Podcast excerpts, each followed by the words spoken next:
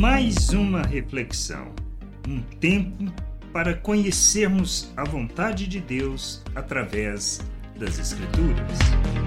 Não importa a situação, temos que entender que o propósito de tudo é que Cristo, independente das circunstâncias, lutas e problemas que venhamos a enfrentar, ele será sempre engrandecido e precisa ser sempre engrandecido em nós e através de nossas vidas, como somos instruídos pelo exemplo de Paulo na carta aos Filipenses, no capítulo 1, versículo 20 e 21.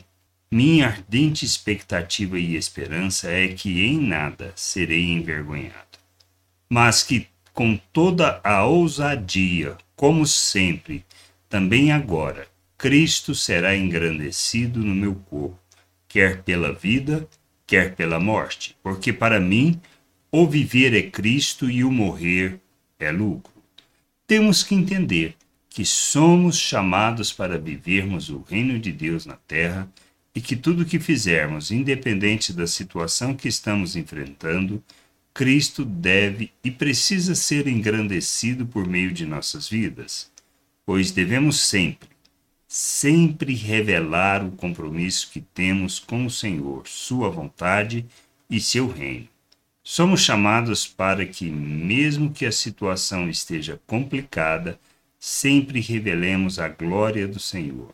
Não se trata de nós, mas da glória do Senhor.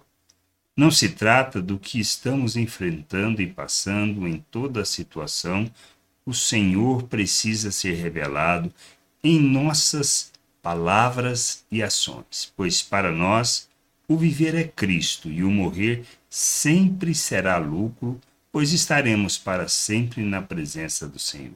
Não importa a situação que estejamos enfrentando e as lutas que passamos ou mesmo as circunstâncias difíceis, pois em tudo Cristo deve e tem que ser engrandecido em nossas vidas, honrado, revelado, manifesto pois para nós o máximo que pode ocorrer é morrermos, e quando isto acontecer, estaremos diante da glória do Senhor.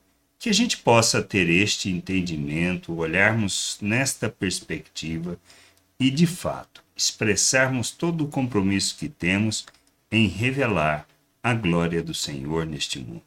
Graça e paz sobre a tua vida. Amém. Gostou da reflexão? Compartilhe, não deixe de ler as Escrituras. Medite para poder crescer no conhecimento e vontade de nosso Deus e nosso Pai, para que, conhecendo o Senhor, possa o revelar ao mundo.